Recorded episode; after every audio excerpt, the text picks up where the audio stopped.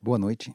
Terá início agora a palestra do orientador espiritual Benjamin Teixeira de Aguiar, que é presidente e fundador do Instituto Salto Quântico, organização com status consultivo especial junto ao Conselho Econômico e Social da ONU. Desde 2018. No Facebook, ele é o médium com o maior número de seguidores em todo o mundo. São mais de 5 milhões e 400 mil fãs em 185 países. Eu sou Marconi Vieira, corretor financeiro e imobiliário, graduado em gerenciamento de sistemas de informação e estou no Instituto Salto Quântico há 24 anos. Em nome da instituição, dou as boas-vindas à plateia presencial em Bethel, Connecticut, bem como a reunida em Aracaju, Sergipe, Brasil. Ao público da internet que acompanha esta transmissão ao vivo ou posteriormente pelo canal YouTube do palestrante, hoje com mais de 200 mil inscritos. E as pessoas que venham a assistir aos programas de TV Salto Quântico editado com base nessa palestra, que atualmente é transmitido pela TV Aperipê, canais 2 e 6 de Aracaju, Sergipe, e pelos canais 23 e 77, respectivamente, de Denbury e Bridgeport, Connecticut, Estados Unidos. Estamos aqui no Instituto, no núcleo do Instituto Salto Quântico nos Estados Unidos, na região metropolitana de Nova York, em Bethel, Connecticut, e é com muita honra e alegria que eu, em meu nome e em nome dos integrantes do núcleo dou as boas-vindas a Benjamin Teixeira de Aguiar. E, por último, um aviso importante ao público de Aracaju. Nos próximos domingos, dias 8 e 15 de março, esta palestra acontecerá no Comfort Hotel, localizado na Avenida Mário Jorge, 498, Atalaia, no horário habitual das 19 horas. Obrigado pela atenção. Desejamos uma excelente palestra a todos e todas.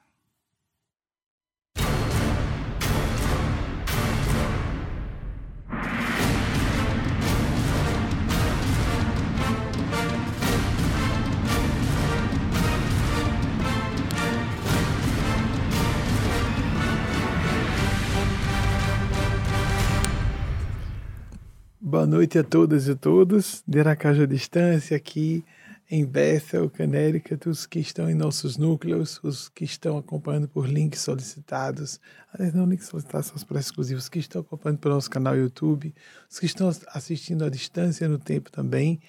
Vamos começar então com a nossa primeira palestra nesse período. Tem uma luz aqui piscando, viu, Wagner? Vamos começar a nossa palestra com as perguntas selecionadas para hoje, sempre são ao vivo, como vocês sabem, então aguardo a primeira pergunta. Lu é hoje quem vai interagir comigo, né, Lu? Vocês estão vendo os depoimentos dela à distância, agora vão vê-la interagindo comigo ao vivo. Faz de conta que você não, ninguém conhece você, você tem que se apresentar. Obrigada, Benjamin. Entendi que obrigado também. Obrigada pela oportunidade de interagir com você, uma felicidade, uma honra muito eu, grande. Eu também, muito feliz, obrigada muito pela sua presença aqui conosco. Eu sei que o Marconi já deu as boas-vindas, mas obrigada. Eu também estou muito agradecido. A primeira, oh, desculpa. Eu sou Luciane Vieira, sou gerente financeiro imobiliário aqui nos Estados Unidos e faço parte do Salto Quântico há 23 anos. Só um anozinho de diferença, porque foi o tempo da gente se conhecer, não foi? Quando Sim. você veio para cá. Graças a Deus. Em relação a Marconi. Graças a Deus. A primeira pergunta é de Katia Kaiser, de Atlanta, Georgia, nos Estados Unidos. Poderia nos falar algo sobre o arcanjo Gabriel? Kátia, eu achei curioso você fazer essa pergunta, porque nós temos um problema aí opiniático, uma questão de uh, gosto pessoal, de crenças e de princípios nossos. E fica bem ao vedrio do gosto de cada um. Não é muito importante nós estabelecermos quem seja essa ou aquela personalidade do plano maior, do plano do bem ou do plano sublime, um Cristo de Deus. Na nossa opinião, o arcanjo Gabriel é um Cristo, a personalidade em nível búdico de evolução, então acima da condição hominal de evolução. Tanto que ele visita Maria e a faz grávida de Nosso Senhor Jesus, nessa visita, nessa interação mística que a faz, é, portanto, conceber a voz da verdade para a terra para todos os tempos da nossa cultura ocidental. Mas se alguém quiser entender apenas como uma figura é, mítica, mítica no mau sentido, de uma figura fantasiosa, uma representação de uma força do bem ou do próprio Espírito Santo de Deus, isso realmente é desimportante. As pessoas podem compreender, chamar de anjos, Espíritos Santos invocar mais Jesus do que Maria de Nazaré, fazer falas diretamente com Deus. Esses aspectos secundários da espiritualidade são os principais motivos de divergência entre pessoas e no campo espiritual religioso e as divergências mais destrutivas de tópicos secundários que não transformam ninguém para coisa alguma, não servem, não são úteis para causa alguma. Então, apesar da sua pergunta ser apropriada, porque nós fazemos muita alusão ao arcanjo Gabriel, não é de modo algum, é, é o nome dela, né? Não é de modo algum fazendo é, pouco caso da sua pergunta. É só dizendo que interessante você provocar, porque quanto quanto debate improfícuo, completamente improdutivo, e não só improdutivo, contraproducente acontece quando as pessoas ficam discutindo se, afinal de contas, a Virgem Maria era virgem antes, durante depois do parto, como por exemplo o dogma católico diz, ou se ela fez sexo normal, ou se ela não fez sexo normal, se o que importa é que ela tenha sido mãe de nosso Senhor Jesus. Nós acreditamos que a virgindade de Maria seja um assunto desimportante e dizer que é desimportante é muito importante porque nós somos muito preocupados com a pureza de um ser humano relacionado a haver ou não a utilização do conduto vaginal para o sexo. Porque não para a gravidez, não para a passagem do parto da criança, mas sim para o sexo. Isso realmente é abominável. A preocupação com assuntos desimportantes para em áreas essenciais é uma depravação, é uma adulteração, é um desrespeito blasfemo ao que realmente importa, o que é essencial. Na nossa opinião, por sinal, houve uma gravidez extraordinária. Não houve algo normal na gravidez de Maria Cristo. Nós consideramos Maria uma mãe crística. Por exemplo, isso que também seria opiniático isso que é uma crença, nós podemos apresentar com muita objetividade. É uma crença, é uma opinião. Maria Cristo ter sido também um Cristo como Jesus, Maria também ser ter um nível búdico como o anjo Gabriel. Isso realmente é de foro íntimo. Mas há uma questão aí muito importante, essa sim, fundamental. Não podermos dizer que uma mulher seja Cristo não podermos afirmar que uma mãe possa ser búdica também. Só homens podem ser Cristos, só homens podem ser iluminados, porque há esse pressuposto. As deidades do Oriente são todas criaturas abstratas, construídas, são mitológicas. Praticamente não falamos sobre figuras iluminadas ou luminares que sejam, que tenham sido no plano físico mulheres. Maria de Nazaré deixou registros históricos bastante curiosos, por assim dizer, que ela deixou nos evangelhos, cifrados para essa época, para que agora, no século XXI, nós nos reportássemos a essas pistas que foram deixadas nos textos antigos de que ela também era um Cristo. Porque ela coordena o início da missão de nosso Senhor Jesus quando as bodas de Caná, no capítulo 2 de João, ela diz que, que fizessem o que ele dissesse depois de ele negar fazer o que ela pediu. A transformação de água em vinho, água em vinho. E não só pelo fato de ele obedecê-la depois de negar, obedecer, desculpe, obedecer-lhe, obedecer a ela, e, de, e depois atender, mas principalmente o assunto. Embriaguez vício. Então nós começamos a observar aí a transcendência do maniqueísmo, a proposta de uma espiritualidade mais avançada, que não é castradora, que não é moralista. Nós não apoiamos o uso de quaisquer drogas lícitas ou ilícitas, mas não fecharmos o assunto moral em a pessoa fazer uso ou não de álcool, maconha ou que seja permitam falar livremente, porque condena-se muito a maconha, mas os estudos dizem que ela é muito menos lesiva do que o álcool, por exemplo, em vários sentidos, assim considerando, ao considerar o assunto. É ilícita, que bom que seja, o álcool deveria ser ilícito também. A questão não é dizer que a maconha só é, deveria ser descriminalizada o uso da maconha. Mas nós poderíamos criminalizar o álcool. Não deu certo. Nem dará certo com a maconha também. Segundo os estudos mais seguros a que eu tive acesso, 9% da população adulta norte-americana, porque as estatísticas daqui são mais seguras, consomem diariamente maconha para fins recreativos. E a pessoa fica legal, relaxada, ninguém quer bater na esposa por causa disso, ninguém sai é, fazendo acidentes de trânsito por causa disso, etc, etc. Ninguém fica violento.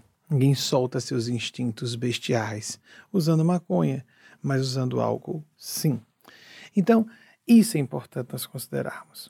Aproveito o gancho de Kátia para falar sobre o anjo Gabriel, isso é opiniático, mas dentro de assuntos que são é, passíveis de discussão e que de cuja conclusão não chegamos a nada, podemos trazer, sim, os tópicos fundamentais que estão na subliminaridade desses assuntos, como de Maria Cristo.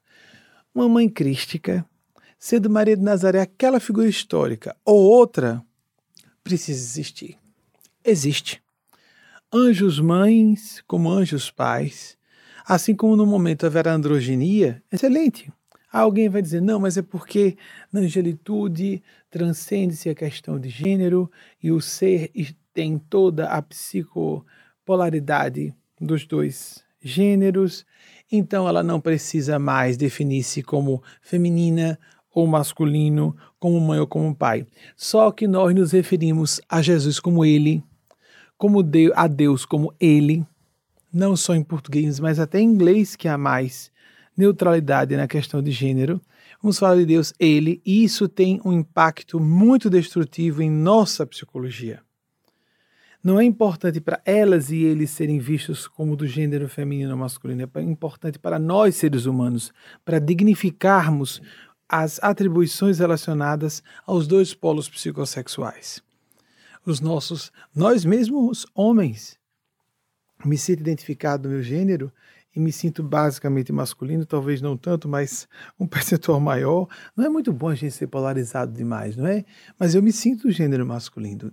Nossa dignidade humana é depreciada quando nós não valorizamos a feminilidade. A feminilidade compõe a humanidade, compõe a estrutura completa do ser humano. A psicologia profunda trabalha isso com muita clareza. E nós temos o hábito de nos dirigirmos a, vejam em português e nas línguas neolatinas como é. Todas as expressões que mais qualificam uma pessoa são colocadas em gênero neutro, mas só que masculino o anjo, o gênio, o luminar, o Cristo, o Buda. Mas então quer dizer que se eu me, é, me torno uma pessoa muito especial, me desenvolvo muito, evoluo muito, eu fico masculino. É isso que é dito para o emocional das mulheres. É isso que é dito para o emocional dos homens. É isso que é dito para as crianças.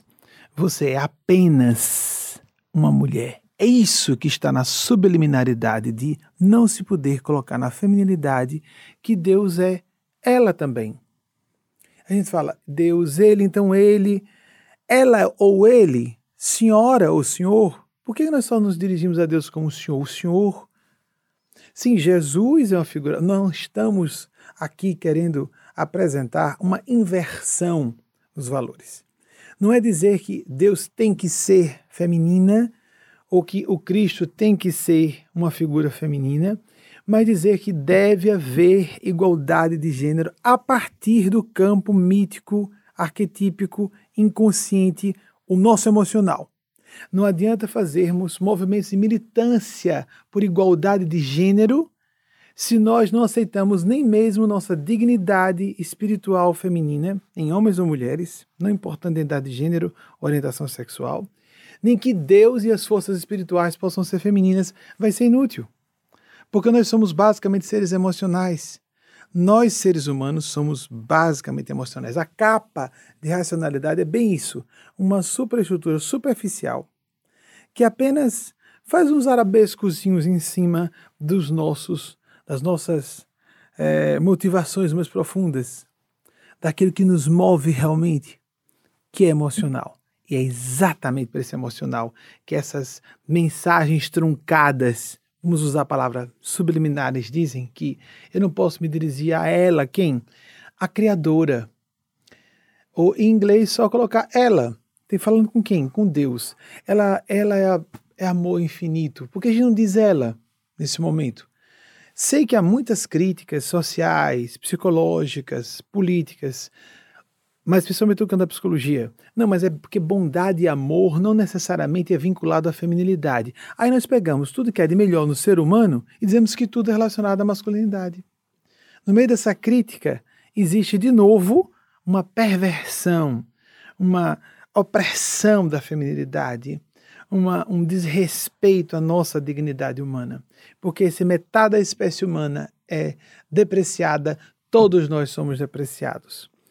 É, é uma ironia trágica que metade da população, as mulheres representam basicamente metade da população, seja essa metade da população tratada como se fosse uma minoria, porque sofre impactos relacionados à discriminação que minorias sofrem. Como falamos recentemente, não existe uma causa minoritária. Todas as causas minoritárias somadas indicam apenas uma única e verdadeira causa: a humanidade. LGBTQIs, por exemplo, se nós considerarmos só o meio, o B, bissexuais, diversos autores. No meio da sexologia, é considerado quase pacífica a opinião de que a maior parte da humanidade é bissexual. Apenas alguns não sabem disso. Mas eu tenho uma visão conservadora. Eu ainda acho que os heterossexuais são a pequena maioria. 50, 65, 60. Essa é a visão de. Imaginem só, Alfred Kinsey, lá atrás, 1948, com pesquisas. Vocês imaginam uma pessoa fazendo uma pergunta assim: e aí, você já teve atração por alguém do mesmo gênero? Quantas pessoas falaram honestamente? Quantas pessoas responderam com transparência a um interrogatório como esse? Pois ele chegou à conclusão de que heterossexuais puros só são 50% da população. A partir de entrevistas, o que, é que vocês acham? E hoje, como nós faríamos isso? Qual seria a nossa conclusão? Isso não é importante. Mas eu quero dizer, se somarmos a causa afro afro-brasileira, afro-americana, a causa dos indígenas ou as pessoas de descendência, ascendência indígena. Os nordestinos, os nordestinos no Brasil, os imigrantes latinos nos Estados Unidos, como nós brasileiros aqui. Aí aqui a gente tem que botar é, é, hidratante labial que está tudo super seco. A gente vem do calorão do Brasil, detesto botar coisa no rosto mas senão o lábio racha e sangra no meio da fala. E aí pronto, exagerei no negócio. Me avisaram aqui há pouco. Bem, somando todas essas causas, nós teremos a causa humana. E ou a gente combate preconceitos, ou está todo mundo no mesmo barco afundando. Porque se prestarmos atenção, pertencemos a alguns dos grupos de ataques que são atacados, dos grupos que são atacados, e necessariamente, se não estamos agora, vamos chegar lá. Aí a gente pega uma pessoa como, um, não vou citar, não sei se é um nova-iorquino muito importante nos Estados Unidos, louro de olhos azuis, né, bilionário. Nossa, o cara não sofre nenhum preconceito. Não, ele já começou a sofrer uma série de ataques por várias razões sérias, morais. Mas tem uma coisa que, de que ele não escapa: a velhice. Ele já está na terceira idade, ele é septuagenário. Então, todos nós vamos entrar em grupos de ataque. Vamos ser olhados com desdém ou desprezo, porque ficou velho, né? Ficou velha. Mas é uma honra.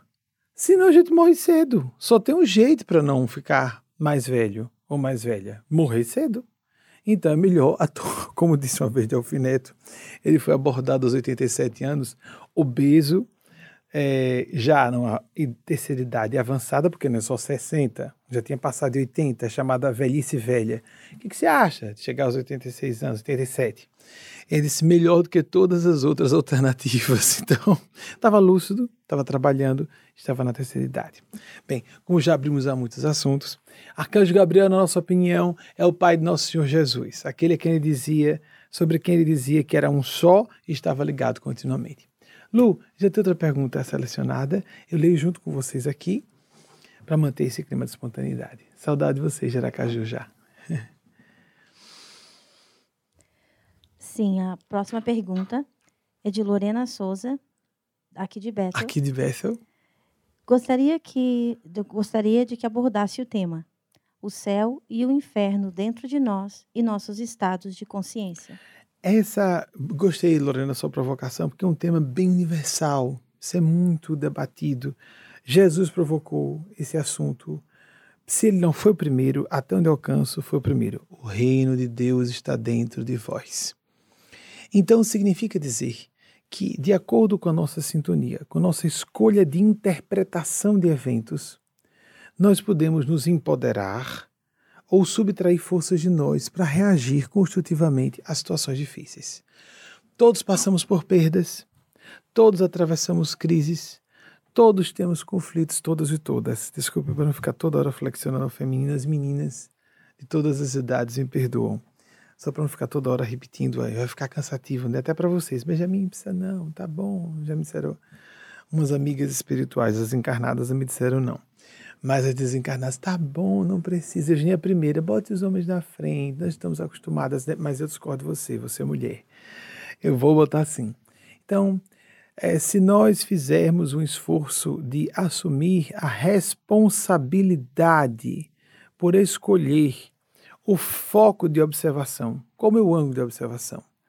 Uma situação difícil aconteceu comigo. Ok, próprio da condição humana. Como eu vou reagir a essa situação? Como eu vou me posicionar? Isso me empodera. Isso traz para mim a capacidade de solucionar a questão.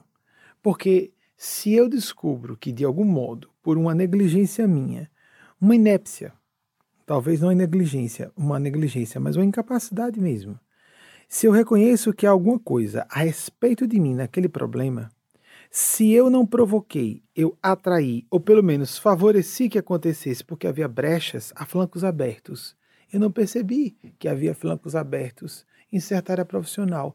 Excelente, nós podemos celebrar. Não ficar alegres pela coisa ruim que aconteceu, mas perceber que bom que ao acontecer tal situação nefasta, né, usando o português clássico, ruim, olha só, percebi que havia uma abertura no flanco, uma, um, um princípio de estratégia de guerra. Quando estamos com os flancos todos protegidos, quando a guarda está levantada, nós estamos em condição de maior segurança. Então, o que nos desempodera, vamos colocar assim, ou diminui nossa capacidade de solucionar, solucionar problemas, é não reconhecer que nós somos a matriz dos problemas. Toda vez que eu transfiro responsabilidade para terceiros, é confortável. Ah, eu sofri um problema na infância. Ah, eu não fui valorizado por meu chefe. Meu esposo ou minha esposa não me trata da forma como eu gostaria. E dessa forma, a perspectiva da vítima nos faz fracos. E não só nos faz fracos, nos faz pouco práticos, nos torna menos inteligentes e mais, menos resolutivos, menos resolutivas. Se eu trago para mim, ainda que a gente reconheça, não, houve, eu fui vitimado mesmo, houve uma injustiça de fato. Se houve injustiça de fato, todas as pessoas padecemos injustiças, eu posso, mínimo, dizer: saio desse emprego, me afasto desse familiar. Eu tomo providência. Não adianta eu ficar como uma criança. Em psicologia se chama de regressão psicológica. Uma posição fetal. Vou me encolher, abraço minhas pernas, vou para o cantinho da parede e choro. Pobre de mim, coitada de mim. Eu tive a melhor das intenções, a pessoa não entendeu. Isso é psicologia infantil. Naquele momento, aí a gente coloca uma série de estruturas elaboradas de explicação para a nossa razão. Isso se chama racionalização. Justificativa, pretexto tolo. A gente está arranjando desculpa para se julgar com a razão. Não é muito mais importante, porque o ego quer ter razão. E quem tem ego e quem quer ter razão, todos nós temos essa tentação. Mas isso não é inteligente. Mais uma vez, isso não facilita a nossa felicidade. Isso não é bom para nós próprios, nós mesmas a gente deve procurar onde está a razão. Porque se alguém chega e, mesmo que não seja uma pessoa simpática a nós, ou que nós não sejamos simpáticas a ela, se há de ser alguma coisa que não nos agrade. A questão não é nos agradar ou não é. Tem razão ou não? Se tem razão, pode ser que uma pessoa inimiga, hostil, antipática a nós tenha disposição de falar o que um amigo ou uma amiga ou não tem coragem de falar, ou não consegue ver porque nos perdoa, ou interpreta de uma forma construtiva, positiva. Há empresas que dão um valor tão especial. Me recordo que a primeira vez que eu li sobre isso, eu me impressionei que estávamos no meio do século, ainda no finalzinho do século XX, e uma empresa produtora de alimentos lá da, dessas grandes lá brasileiras e que são multinacionais, algumas delas, mas eu me recordo ser uma brasileira mesmo. Uma consumidora resolveu escrever à mão uma carta detalhada falando de todos os produtos que estavam com falhas e quais eram as falhas de todos os produtos da empresa. Vocês imaginem uma cliente que se dá o trabalho de fazer isso. Aí alguém pode imaginar, imagina uma pessoa dessa em casa. Que pessoazinha difícil e desagradável, não é? A pessoa se senta para escrever à mão, passar limpo e enviar para a central de uma indústria quanto eles estão errados, em quantos pontos e quantos produtos. Uma carta detalhada. Ela se deu esse trabalho. Qual a da empresa? Entrou em contato com ela, ofereceu uma viagem aérea gratuita, hospedagem no hotel cinco estrelas para ela visitar todas as instalações da fábrica, porque as ponderações dela tinham sido muito inteligentes. As críticas estavam muito bem organizadas e bem fundamentadas. O que acontece com ambientes onde há muito profissionalismo, que lamentavelmente falta no Brasil? Críticas inteligentes são ouvidas. Não é agradável ouvir crítica. Não é agradável a gente descobrir que está errado, mas é infantil a gente achar que está certo o tempo todo. Ou imaginar que não vai encontrar erros. É, que nós não vamos encontrar nem nós mesmos, nem que outras pessoas vão descobrir em nós. Alguém pode nos fazer uma crítica com a intenção de machucar. Alguém pode fazer uma crítica negativa com a intenção de nos ajudar. E alguém pode nos fazer um elogio com a intenção de nos enlaçar, nos manipular, nos enganar, nos fragilizar, nos dominar, nos fazer mal. E isso nós sabemos e caímos no conto do vigário mesmo assim. Porque quase sempre um elogio amolece uma pessoa. O que a gente deve fazer? Ficar atentos, porque significa que todo elogio é negativo, ou que toda censura é destrutiva. Não, não, não, não. Usarmos o filtro da razão. Essa, esse elogio, qual foi a intenção da pessoa? Ou oh, quis, quis me agradar, o reconhecimento justo. Há pais e mães, por exemplo, que não fazem reconhecimento de seus filhos, não elogiam, poxa, boa tarefa que você fez. Isso é devido, isso não é adulação. Há regiões, por exemplo, eu posso dizer, em Sergipe há esse traço é, destrutivo. Em Sergipe, permitam, eu sou sergipano, então posso falar e amo meu, minha, minha terra de origem. O elogio lá é visto como adulação. O elogio, agradecimento tem um tom de bajulação. Isso é um absurdo se for da educação. Ponto. Não é? Então, agradecer é obrigatório. Ser educado, polidez, cumprimentar as pessoas é obrigatório. Se nós fazemos isso de forma afetuosa ou não, agora tem um outro estado do Brasil que eu não vou citar, porque aí eu posso falar do meu, não dos outros, né? Que é aquela coisa de dizer, conheci um estranho agora, olá, amiga, não, quanto tempo? Então, a amiga que viu uma vez ou nossa, quanto tempo! Como é que você tá, querida? Oh, isso é tão desagradável. E pior, todo mundo sabe que todo mundo tá encenando, todo mundo sabe que tá todo mundo mentindo, mentindo e chega um momento que ninguém percebe mais o que é verdade e o que não é. Que péssimo! Quem ganha com isso? Extremos opostos. Grossura demais, cortesia demais. Então o que a gente pode fazer? A gente começa com um cortesômetro. Olha, a gente está em vida social.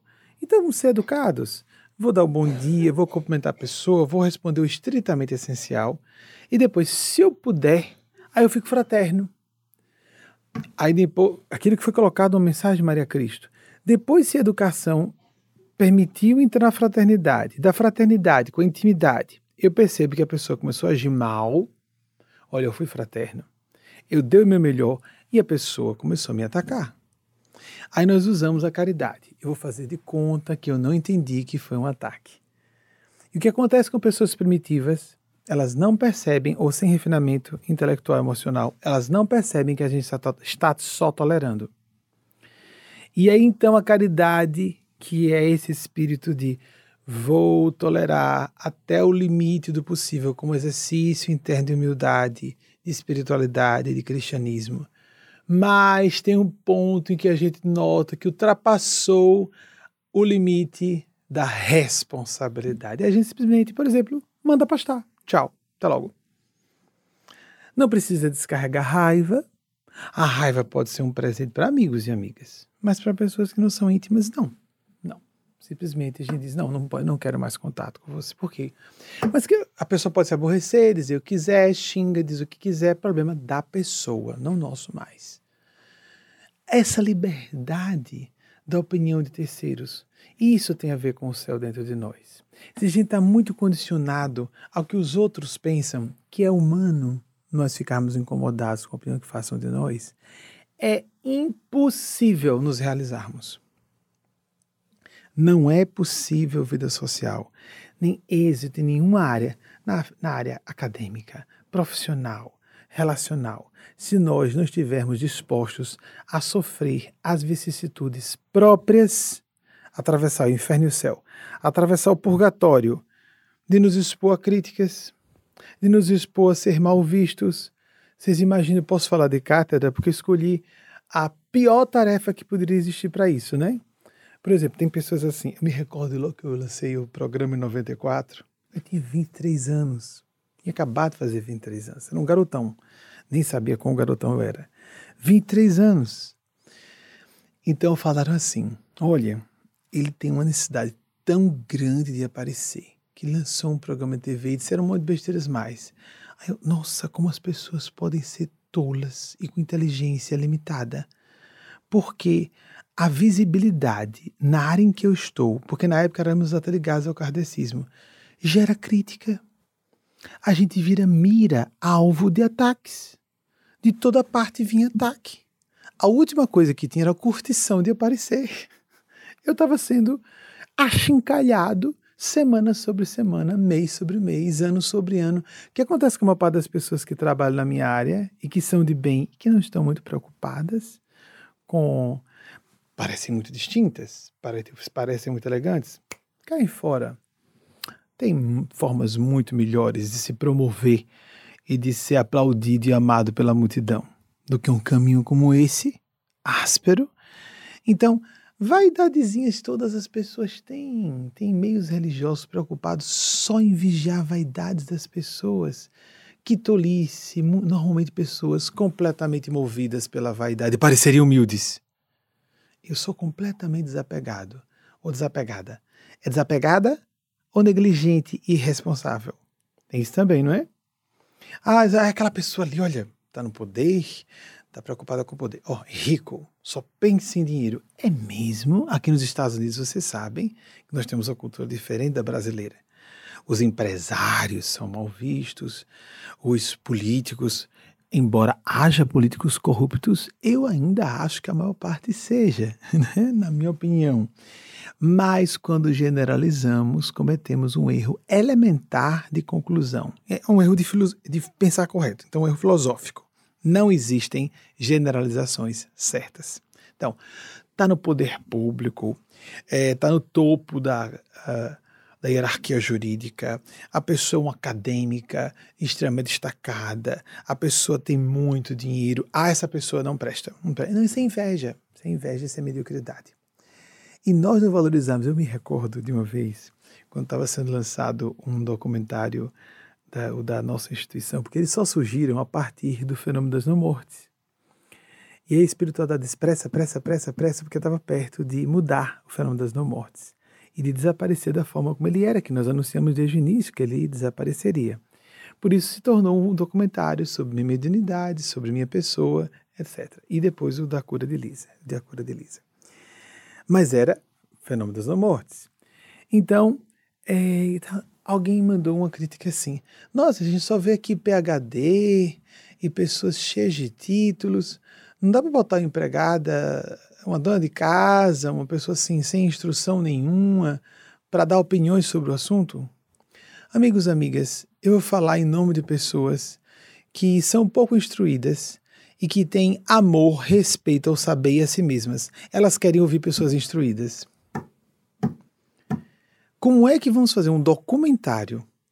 Nós podemos fazer um levantamento, opinião de pessoas dessas ou essa ou aquelas fatias da sociedade em termos de grau de instrução. Mas colocar pessoas incultas para falarem de um assunto de cultura é estúpido, é irresponsável, é leviano ou é hipócrita para passarmos de bonzinhos. Vocês compreendem que tem críticas têm que ser um pouquinho mais bem fundamentadas, um pouco mais profundas. Então, é claro que há um momento em que tanto isso acontece com frequência nos meios também instruídos. Então, um PhD numa área vai se meter a falar sobre a expertise de outro, de outra pessoa. Aí nós vemos com frequência ateus que não estudam religião comparada, que não estudam fenômenos paranormais, que não têm acesso aos relatórios da é, Sociedade Real Britânica de Pesquisa Científica, que existe desde o século XIX, nada, nada, nada. Não querem saber dos estudos exaustivos sobre experiência quase morte, nem regressão de memória. Ah, segundo sociólogo fulano e tal, segundo filósofo cicrando e tal, só se citam a si mesmos. Me permitam usar a palavra, uma masturbação intelectual de narcisismo. Todo mundo é, enchendo a bola do ego já estupidamente inflado do outro e ninguém pensando com clareza. Não tem uma visão multifacetada, polifacética de entendimento do assunto. Não tem. Não tem. Não querem ser transdisciplinares. Não querem ouvir o que a psicologia transpessoal fala, nem a psicologia profunda nem o que grandes estudiosos sobre transcomunicação instrumental dizem. Quantos fenômenos completamente inexplicáveis que somente Deus e espiritualidade podem trazer a lume como razoavelmente compreensíveis. Então, Deus, o inferno, o purgatório, o céu estão dentro de nós pela escolha de ângulo de observação que façamos dos eventos. Algo ruim nos aconteceu, Sejamos bem-vindos ao grupo. Né? Eu estava ouvindo uma americana falando exatamente isso. Seja bem-vindo. Ah, lá no Brasil chama, seja bem-vindo à Terra. Seja bem-vindo. Alguma coisa ruim aconteceu, em vez de, ah, aconteceu uma coisa horrível hoje. Acontecem coisas ruins no trabalho todos os dias. Tem dias piores, lógico, não é? Na família, nos ambientes. Num certo momento, quando nós percebemos algumas dificuldades ocorrerem, porque agora vem um momento histórico, né? A primeira vez que a instituição vai fazer o evento aqui anual em Nova York com como evento paralelo dentro do CSW, que está na sua 64 edição. Aí algumas coisas estranhas começam a acontecer, porque o lado contrário não quer. O lado contrário é o bem, né?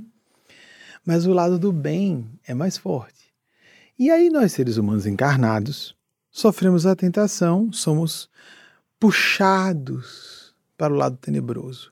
Quem nos quer dominar, fazer a cabe nossa cabeça, nos tragar, nos arrastar, nos oprimir as opiniões, é o lado do mal. O lado do bem só sugere, aquela vozinha sutil. Ah, deixa pra lá, conversa fiada. Ah, então pronto, os anjos vão embora.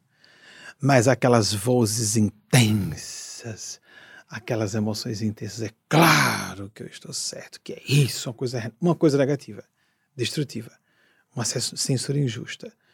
Não quero ouvir direito do outro lado, eu só interpreto tudo pelo avesso. Ah, essa, essa parte é fácil. É onde todo mundo cai, se esborracha, rala a cara na lama e vem todo feio, todo sujo, achando que tá arrasando, tá dizendo besteira e tá todo mundo vendo que a pessoa tá passando por ridículo, só ela não percebe.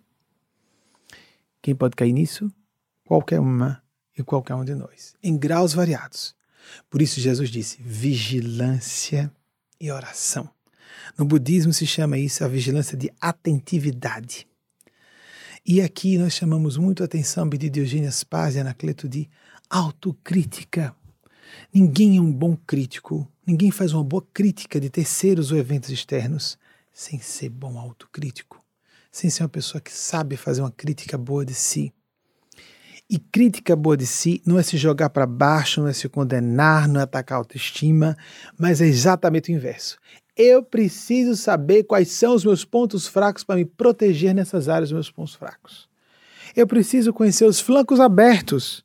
Recentemente foi falado que ah, a casa está pegando fogo, incêndio. Vamos imaginar aqueles. Aqui tem muito nessas casas do século XVIII, XIX, com uma parte de alvenaria antiquíssima e o resto de madeira, porque é mais fácil para segurar o calor, né? a transmissão térmica com madeira e, e outros materiais como gesso é bem mais fácil. No Brasil é que tudo é alvenaria. Aí fica aquela estrutura, ah, tá pegando fogo, mas vamos imaginar a estrutura de um prédio uma casa, ou que seja brasileiros, porque são basicamente alvenaria. Ah, então tem um foguinho que não foi esse fogo todo, não. E a gente percebe na parede que havia buracos nas paredes de tijolos faltando, que estavam cobertos com papelão, com um gessozinho. E lá no Brasil é um perigo, né? Então o fogo destrói, mostra um monte de buracos na parede. O que, é que a gente vai fazer com isso? Cobrir a parede, fechar os buracos com alvenaria. Vai tornar a casa mais segura. Quando o fogo abrasador da transformação dos Cristos de Deus, o fogo do bem, que vem nos curar, irmã Brígida chamava as enfermidades de visitas de Jesus, mesmo quando estava encarnada ainda até 64. Aí vem a enfermidade pondo coisas para fora, porque desce para o corpo quando a gente não aceita na mente. Lógico que há patógenos, etc., mas por que, que nós somos mais suscetíveis a um vírus e não a outro?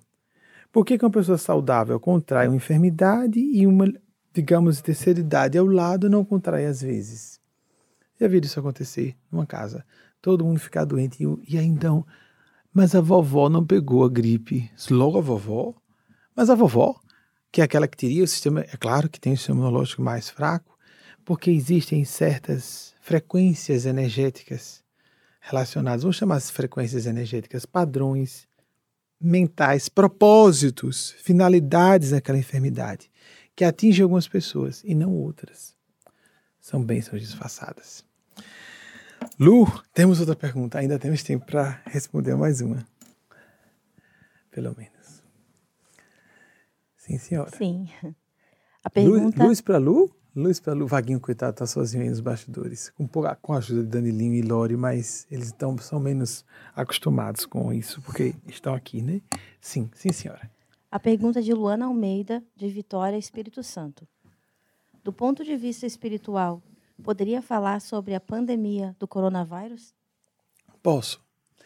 É, o que me chama mais atenção é o seguinte: claro que o grau de mortalidade em relação à gripe comum é alto.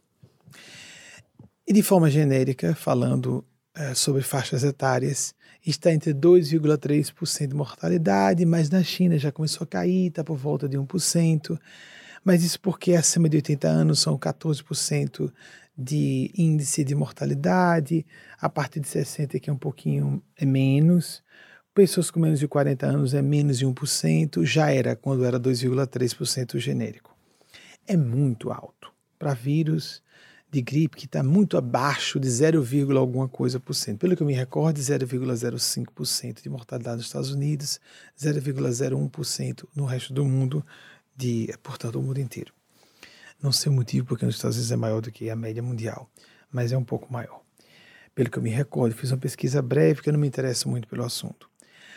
Mas eu noto uma coisa interessante sobre o coronavírus, que gera pânico em muita gente, e a gente não anda preocupado com milhares de crianças morrendo de fome todos os dias na África. Há um grupo de mais ou menos 30 mil de doenças relacionadas à inanição ou à subnutrição.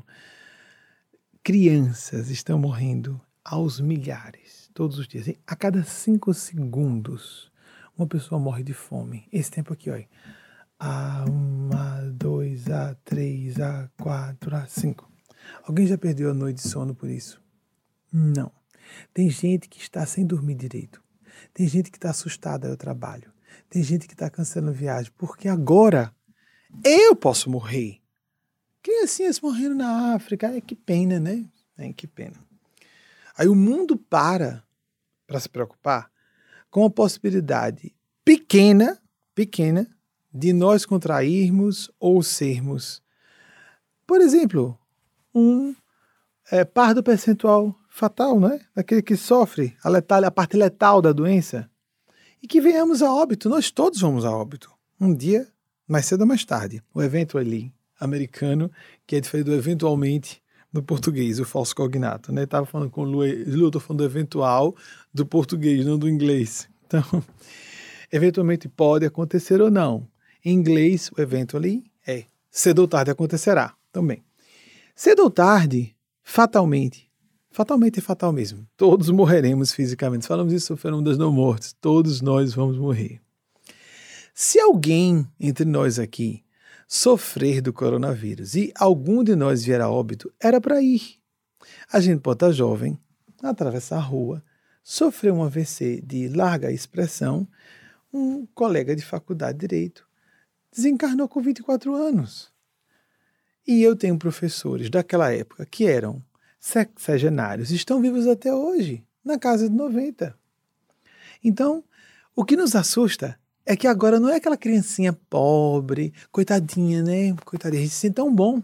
Oh, não gosto de ver cena de criancinhas é, esquálidas, negrinhas, negrinhas, coitadinhas, pobrezinhas, esquálidas, aí não faz, não move um centavo para ajudar aquelas crianças. Ninguém perde a noite, aí se emociona. Dizem que Nero guardava numa cápsula de cristal as suas lágrimas para a posteridade, porque ele se sentia muito sensível. Nero, nos maiores genocidas da história da humanidade. Então nós somos, vamos lembrar dos genocidas, a gente fica com muito ódio de Hitler me recordo uma moça que veio falar comigo e foi um teste de paciência. Porque ela veio em lágrimas, porque ela tem um problema com Hitler. E ela viu Hitler como um bebê. E ela superou e perdoou Hitler. E eu quis perguntar na hora, mas não consegui, graças a Deus. Mas como a coisa, como o contato continuou, eu resolvi falar com ela. É, você esteve em campo de concentração. Você viveu a Segunda Guerra Mundial. Você esteve em Auschwitz, então você não sabe o que é perdoar Hitler.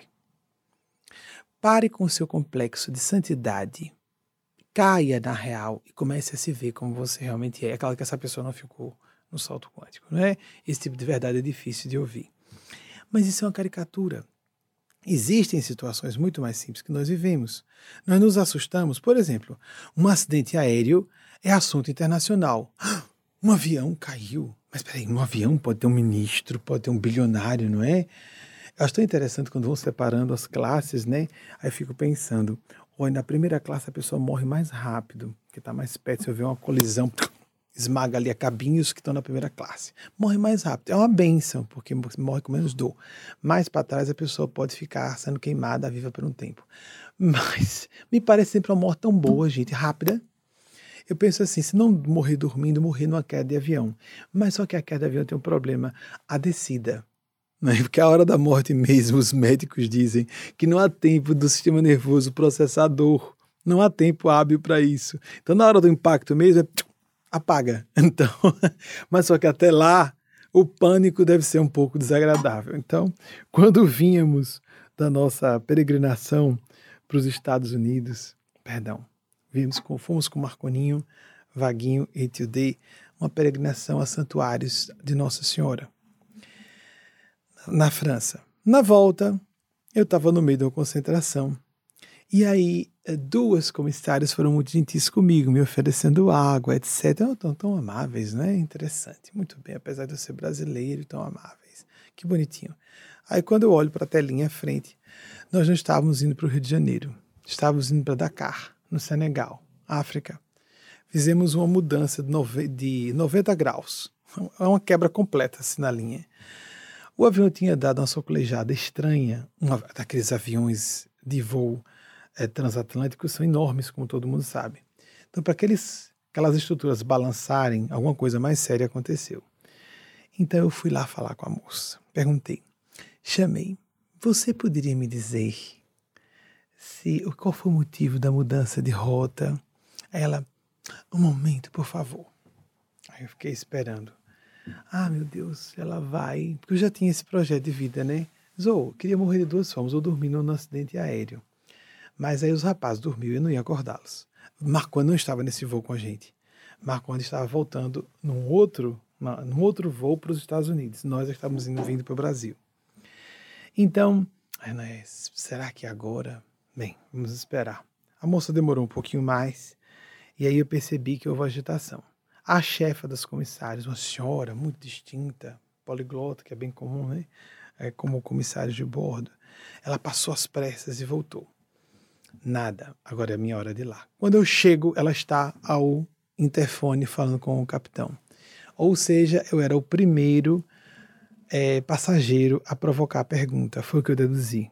Que estava todo mundo dormindo e eu acordado, porque normalmente eu sou muito vígil, durmo pouco, fico mais acordado. Então, é, é, o que aconteceu? Não é porque as autoridades brasileiras assim mesmo disseram, tá? até se vocês pesquisarem na internet, esse voo tá um mistério completo, ninguém sabe o que aconteceu. As autoridades brasileiras disseram que alguma coisa foi embarcada, uma coisa foi embarcada que não é autorizada a descer em território brasileiro. E o capitão decidiu mudar o percurso e descer essa alguma coisa em Dakar. A conversa mais esfarrapada que eu já vi sobre uma mudança brusca de rota de um avião numa, numa viagem transatlântica, um gasto de combustível é, inominável faço essas viagens para cá desde 96 com frequência, para a Europa algumas vezes, embora menos. Nunca vi nada parecido, nem ninguém me dizer algo parecido. Então, mas eu queria. Ela primeiro perguntou: você quer falar em português? Olha que coisa linda. Ela ofereceu uma francesa. Você quer falar em português ou em inglês? Porque eu tenho tristeza não falar francês. Aí diz: escolhe o que você quiser. E a gente falava. Em algum momento inglês, em algum momento português. E teve um momento que eu perguntei nos dois idiomas, porque ela não queria perguntar, não queria responder. O problema, finalmente, é no meu governo ou no seu, porque estava começando a greve na França. Aí ela ficou calada. É bem, então a questão, vou voltar à pergunta inicial. Está tudo bem com a aeronave? Sim, senhor. Completamente, o senhor fique completamente tranquilo que não tem nada com a aeronave. Eu tenho um problema com a aeronave. Olha, eu gostaria de dizer que elas são treinadas para não gerar pânico. Eu não vou falar com ninguém. Vai ficar comigo. Mas eu vou fazer a pergunta de novo. Está tudo bem, só queria saber. Eu não vou acordar. Imagine se eu acordar Delano Wagner. Os dois estavam lá. Delano numa cadeira, numa, numa fila à frente e Wagner do meu lado. Imagine se acordar para eles ficarem nervosos. Eu faço minha prece, sei da minha convicção na imortalidade da alma e saberia que o, o momento ruim seria a descida para o acidente, né? Então, essa parte ia ficar comigo que eu pudesse. Quando eles dissessem, acorda todo mundo para ficar em posição de segurança, aí não ia, não ia ter jeito. Mas o que eu pudesse guardar para mim, guardaria. Mas eles não acreditaram. Elas eram duas. Não, veja bem, eu estou bem. Eu não estou em pânico, dá para notar? Eu só quero saber se realmente que eu vou fazer minhas preces, me entregar a Nossa Senhora, não é? Me preparar para a hora da morte. Uma coisa assim. A morte física uma coisa normal. Comer o banheiro, comer dormir. Pronto, chegou minha hora, vamos orar. Esperar que beleza. Deixei, psicografei durante 32 anos, está tudo aí. Eu deixei uma obra, vamos orar, nos entregar para um bom lugar e para uma enfermariazinha, acordar com uma avó minha tomando conta de mim, uma coisa assim. Visualiza essas coisas boas, né? Porque não vai para necessariamente uma região infernal. Se a gente está dedicado ao bem, merece para uma enfermariazinha ser visitado por uma vovó, um vovô, uma coisa assim. Me preparar eu queria ter essa informação para me preparar, né? Então, é, eu não vou comunicar ninguém. Eu garanto que não vou acordar nenhuma pessoa, nem meu esposo que está do meu lado. Deus me livre. Para que deixar Wagner nervoso? Para que tradução? Deixa ele dormir até a última hora. Agora vamos ficar em pré, segura a mão. Então vamos orar. Chegou a hora de passarmos junto, porque ele disse que quer. É um, o sonho dele é morrer junto comigo, né? Então, nosso sonho, vamos morrer juntos. Vamos passar para outro lado. Segura a mão, vamos fazer uma prece. Ia chamar teu D. Estava segurando o nome teu D, a mão, vamos orando. Mas eles não me deram essa informação, essa confirmação. Ficamos mais de três horas, ou foi aproximadamente isso, não foi D, né, em solo, né, de Dakar, Senegal, na África. Obviamente, havendo. Para descer essa coisa, três horas, gente. Obviamente estavam fazendo reparos na aeronave. Foi isso. E não quiseram nos informar. Alguém poderia processar que houve alguma negligência da empresa, alguma coisa assim, não é? Porque se fosse dizer qual foi o motivo do problema, alguma coisa do problema que aconteceu envolvia problemas eventuais implicações legais, foi o que eu deduzi. Mas nada mediúnico. Não perguntei aos espíritos. Essas coisas não se perguntam aos espíritos. Apenas foi uma dedução. Então, a morte vai acontecer. É uma questão de tempo. Mas a morte é uma libertação.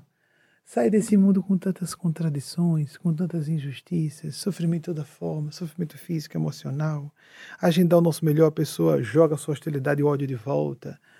É horrível. Principalmente se a pessoa é um pouquinho do bem nesse mundo cheio de porcariada, como a gente sabe.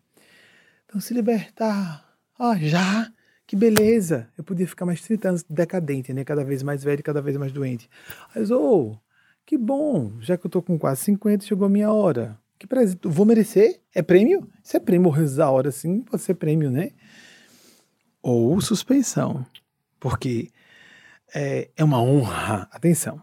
Eu falei isso, é o lado emocional, pessoal. Ai, que prêmio, sair daqui logo e para outro lado, ao lado da luz. É para isso, gente. Se a gente é do bem e sabe que é do bem, está a serviço do bem, vai para um lugar com pessoas só do bem. Ah, imaginem, obrigado pelo aviso. Imaginem um lugar onde todo mundo é grato, respeitoso, sincero, ninguém está fazendo jogo, ninguém está manipulando. Imagine a vibração de um lugar desse. Mesmo que seja enfermaria. Acordar com minha avó paterna, por exemplo, que acho que era uma pessoa muito virtuosa, ouvir a voz dela que eu não ouço desde 2001. Ela com um Benjaminzinho, aí eu ah, não abro os olhos. Que eu falei isso para meu pai recentemente. Olha, você vai acordar um belo dia ouvindo a voz de vovó Cacilda, o nome dela. Benjamin, que ele também se chama Benjamin. Benjamin, aí você não vai conseguir abrir os olhos logo. E aí então, você está aqui, viu? Estou aqui com o seu lado, estou segurando sua mão. Mas está tudo bem. Você passou por essa grande cirurgia, por isso que a gente volta devagarzinho, né? Que é uma cirurgia de corpo inteiro, né? Tirar do corpo inteiro. Se a gente tira, como eu fiz em 2015, só uma vesícula, a gente passa um tempão lá sedado no hospital, vocês imaginam tirar o corpo todo. A gente se tirar o corpo inteiro, né? Então, olha, tá tudo bem, mas eu tô aqui. Já pensou?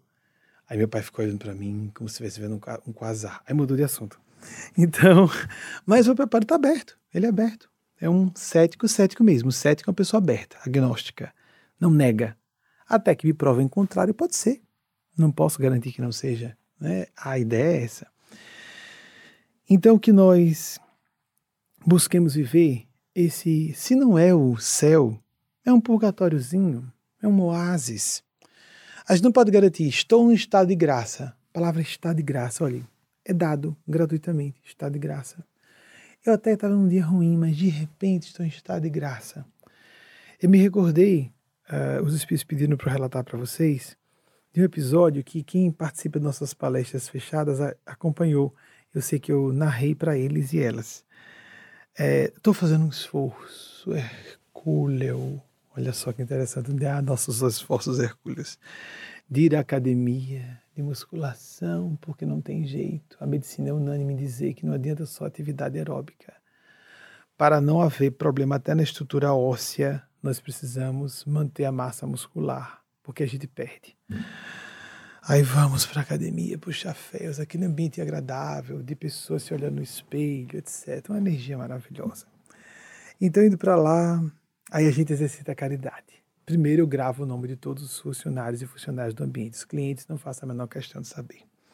E aí a gente faz alguns exercícios interessantes de fazer de conta que não percebeu que a pessoa desprezou. Por quê? Porque eu não estou em forma. Mas a gente tem que estar em forma é aqui, é aqui, e você está preocupado com o corpo? Não, o corpo é só para ficar saudável. É uma máquina para a gente utilizar a serviço de uma causa. Aí a pessoa se acha o máximo porque trata o corpo como o projeto e o objetivo de sua vida. Um animal. Está próximo do animal. Porque o animal aqui vive só para sobreviver. Para cuidar do corpo. Para ficar bonitinho. Para ficar sempre jovem. Impossível. Bem, não que todas e todas, todas e todos que vão lá estejam assim. Mas numa certa ocasião, vejam, um estado de graça pode acontecer assim. Um momento bom, não é bem um estado de graça. Eu fui para um, a academia, nossa, e me puxando pela gola, né? Agora eu não tenho desculpa, é hora de ir. Que nem desanimado, né? Puxar pela gola e levar. É hora de ir eu fazendo preces no percurso, aproveito o percurso e de volta, fazendo meditações ou preces. E aí, meu Deus, eu vou ter que entrar, vamos entrar. Paciência, resistência e sorriso. A hora da caridade. Olá, bom dia, boa tarde. Que maravilha me encontrar com você que acha isso, isso, blá, blá, blá. E a leitura legenda. A pessoa não percebe que a gente olha pela linguagem verbal, não precisa nem de mediunidade, a gente sabe que a pessoa está pensando. Ah, meu Deus do céu. E a gente não responde, né? Não, não pode responder, não é para responder. Mas se exagerar, eu dou uma indireta. E a pessoa percebe, sem perceber, que eu tinha percebido. Então, nesse dia que eu estava bem é, já contrariado com outras situações, é, ter uma liderança como essa, numa área como essa, ser dirigente de qualquer coisa, trabalhar com gente já é difícil. Mas uma liderança numa área espiritual como a minha, combatendo várias áreas de preconceito simultaneamente, defendendo várias causas ao mesmo tempo, é um horror. É o pior trabalho que existe, na minha opinião, o mais difícil, o mais complexo. Posso estar exagerando, mas pelo menos para o meu perfil psicológico, eu acho o pior de todos. O mais difícil. Só que não tem jeito. Alguém vai dizer assim: ei, significa que você tá, vai desistir. Não, vou morrer aqui. Eu respiro isso. Eu sou isso. Algumas vezes eu já me condenei por causa disso, mas de acho, entre aspas, no Nordeste diz assim, eu de acho, vai fazer outra coisa, criatura. Tome conta, vai cuidar da sua vida. Vai ser feliz, vai relaxar, vai, lá, largue isso para os outros, deixa os outros aí, larga de tudo de mão. Eu respiro isso. Eu respiro isso. Eu sou isso. Não tem como, minha consciência não me deixaria em paz se eu parasse. Várias vezes me disseram desde a adolescência, na adultidade jovem, na adultidade média, na maturidade, de vez em quando tem alguém, e aí, quer mudar um pouquinho? Não, não, não, não. Eu posso aprimorar. Como, por exemplo, precisamos em 2008, por respeito até ao movimento espírita, nos desligar do movimento espírita porque estávamos diferentes demais do movimento espírita. A própria Gênesis Paz aí. Assim como pessoas que, ah, saí da igreja católica, perdida, perdeu, vai para o inferno, porque se tornou kardecista. Aí os kardecistas, aos alguns também reproduzem, saiu do kardecismo, está perdido, está obsidiado. É mesmo?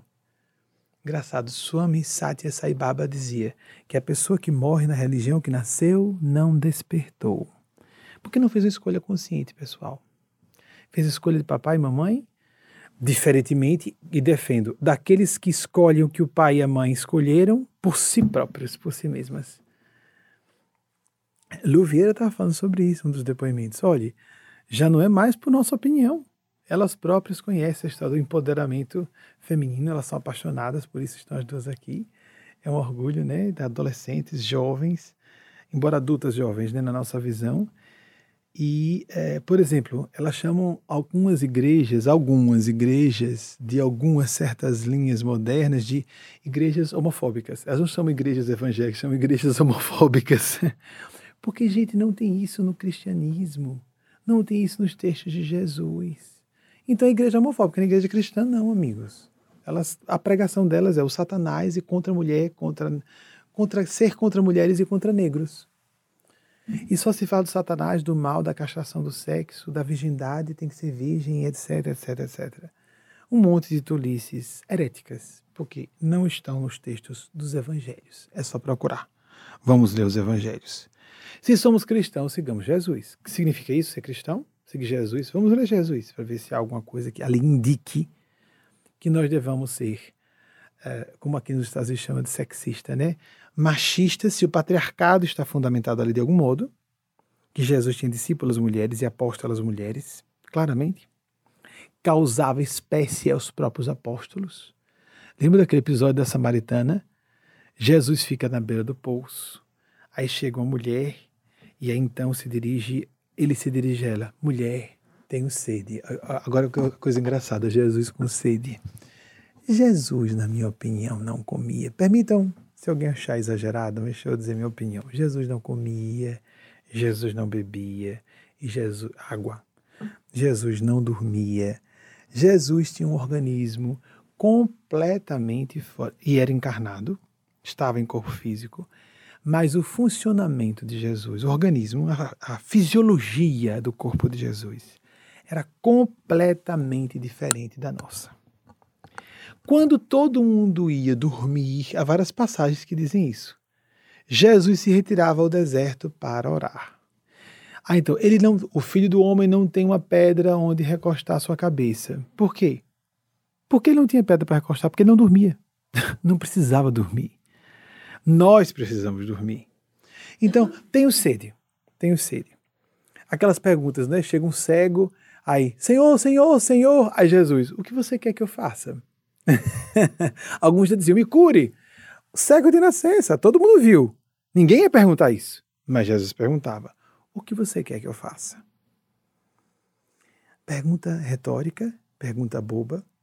Você quer ver ou quer ser feliz? Você quer que eu cure imediatamente um desconforto de agora ou quer que eu vá a uma raiz profunda e resolva uma questão que você não está enxergando? Você não quer me perguntar o que realmente seja importante para você, não? Antes de me pedir alguma coisa.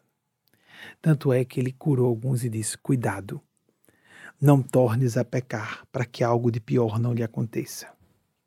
Porque a pessoa fez o pedido errado. A gente faz os pedidos errados ao céu. Ele era a voz da verdade. Senhor, o que o Senhor quer de mim? Isso sim, não é? Ah, mas, mas as pessoas não perguntavam.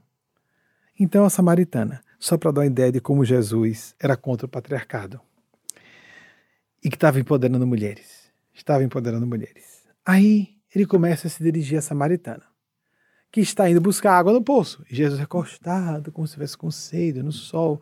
Os apóstolos foram comprar víveres. Então os apóstolos estavam com fome e Jesus não. Ficou ali. Nós vamos, ah, vamos na cidade comer, tá certo, vou ficar aqui. Como se ele não soubesse que chegaria a samaritana. Aí se dirige à samaritana. Os samaritanos eram de uma espécie de religião, uma seita dissidente do judaísmo. Eles só seguiam, pelo que eu me recorde, os livros de Moisés e não os profetas posteriores. Então era, era uma estrangeira, uma imigrante, não é? Você é diferente de nós, superiores judeus. Como alguns norte-americanos com os latinos aqui nos Estados Unidos, por exemplo, ou nordestinos no Brasil. Então, ele se dirige a ela e ela se surpreende. Como você, sendo judeu, se dirige a mim, que sou samaritana?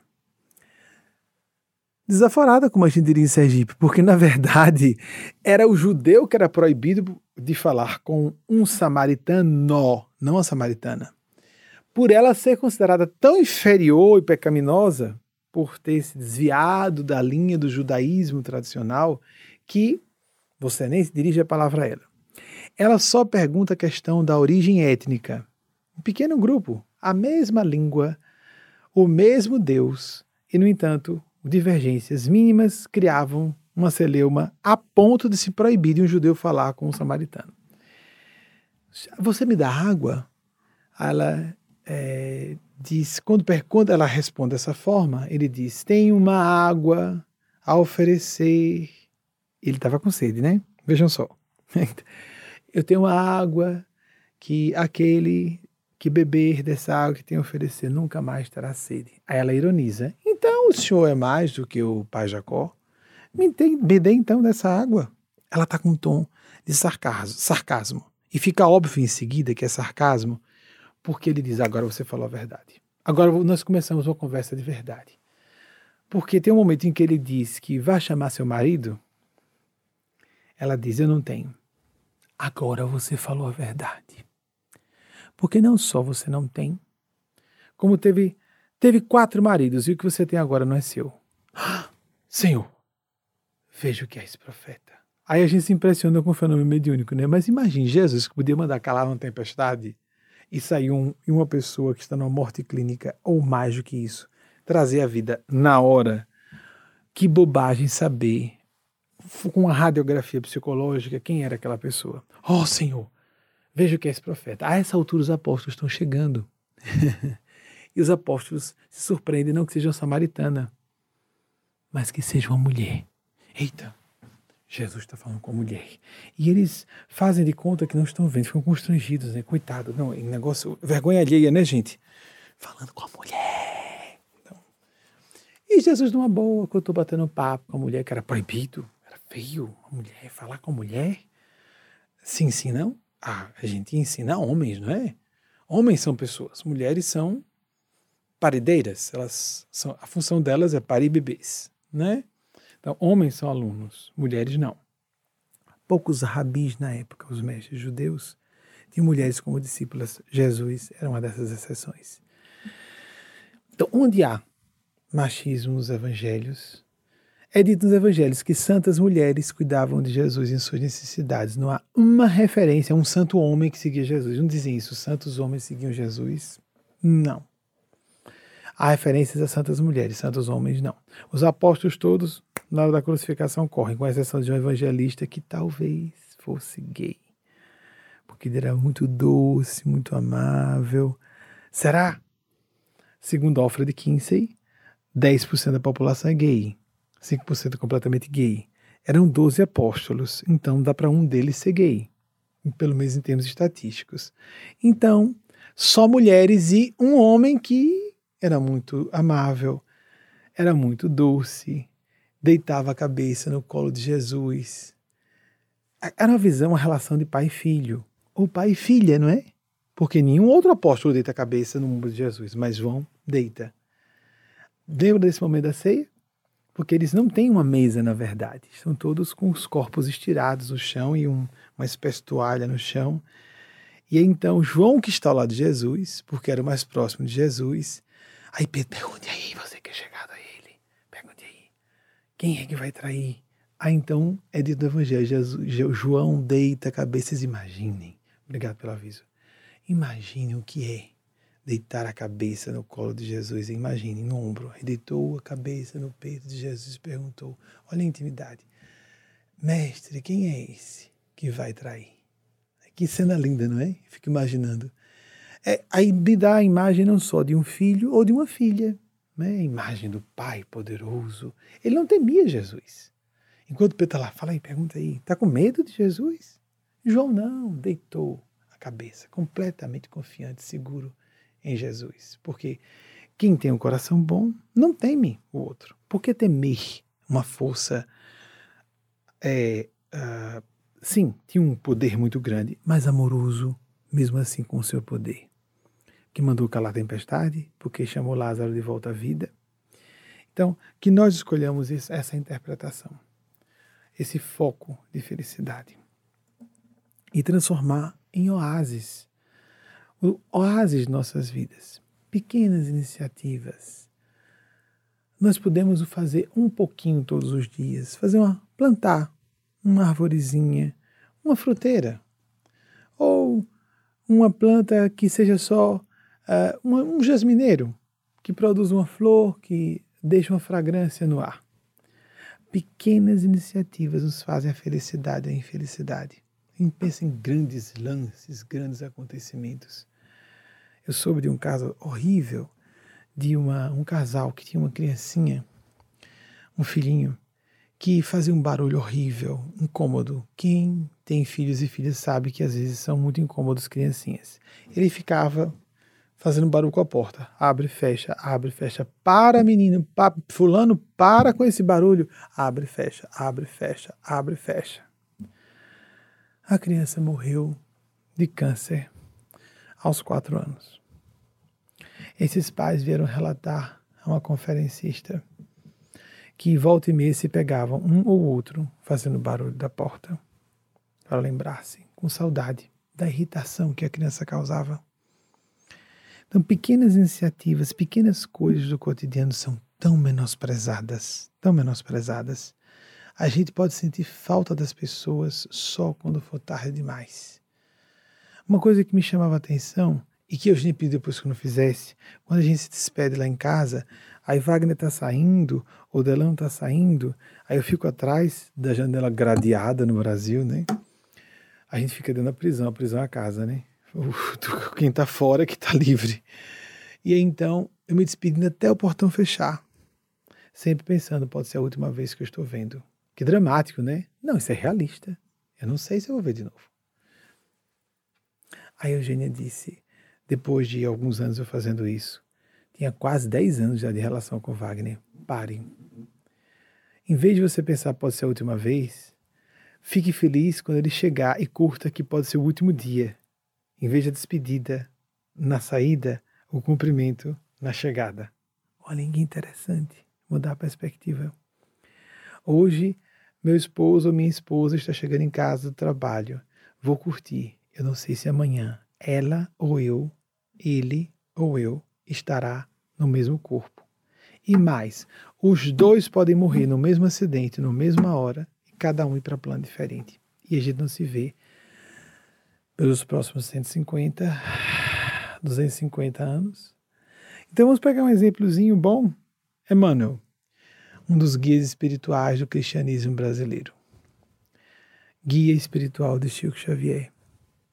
Segundo relatos de pessoas muito próximas a Chico Xavier, dito pelo próprio Chico, a fonte é segura, posso garantir, porque eu já endossou, uma vez na semana, por causa de seus extensos méritos na divulgação do cristianismo no Brasil, uma vez na semana, durante uma hora apenas. Ele tem direito de conversar com o eterno amor de sua vida há séculos, que aparece no livro há dois mil anos, Lívia. Ela está num nível tão alto que ela tem que descer com muito sacrifício a um plano. Ele sobe o máximo que ele vai e durante uma hora apenas eles conversam. Ele tem direito a isso, só uma hora por dia. Aqui está todo mundo preso mesmos, nos mesmos corpos, mesma frequência, né? Corpos físicos. Desencarnados e desencarnadas. A gente vai tomar tanto susto. Porque a gente pega assim, aquela pessoa muito inteligente, conhece muito espiritualidade, nossa, é um ser de luz, certamente. Ou então aquela ah, aquela outra grosseira, ah, que pessoa insuportável. E às vezes a pessoa é grosseira sem intenção de atacar sem intenção de zombar, de humilhar. Ela é só franca. Essa pessoa pode estar em melhores condições do que a outra que sorri muito, sorri muito, a fachada, sou boazinha, sou boazinha, sou boazinha o tempo todo. Colocando situações extremas. Há muitas sutilezas, essas situações são mais fáceis de entender. Há muitas sutilezas aí. Nós saímos do corpo físico e não sabemos quando vamos nos encontrar com nossos entes queridos. Mas, ai, tá perto eu morrer, tá perto ir para outro lado. Aí, bem, a gente pode receber uma visita. O que eu falei, meu pai às vezes assiste o programa à distância. Então, gordo, como eu falo carinhosamente, gordo, só tem um detalhe sobre a vovó Cacilda acordar, você caso esteja assistindo. É que ela pode dizer, Benjamin, Benjamin, estou aqui até você acordar. E quando, quando você acordar, completamente gordo. Eu chamo meu pai de você desde criança, não tem jeito. Tentaram todo jeito chamar de senhor, não entendia, porque eu não era chamado de senhor também, então eu chamava de você. Que criancinha difícil, né? Até hoje, né? Eu sou uma criancinha difícil. Então, graças a Deus, por isso me botaram nesse trabalho, que é mais difícil do que eu. Aí, então, quando acordar, agora eu tô indo embora, você já acordou? Aí ela vai pro plano de onde ela vem. E ele fica num plano mais normal, né? De consciência. Nós não sabemos se vamos conviver com os esposos, os filhos, as filhas, os irmãos e as irmãs, com quem convivemos aqui, porque essa é uma das funções das encarnações. A heterogeneidade evolutiva. Tá todo mundo junto. Do outro lado, cada um vai para o seu plano.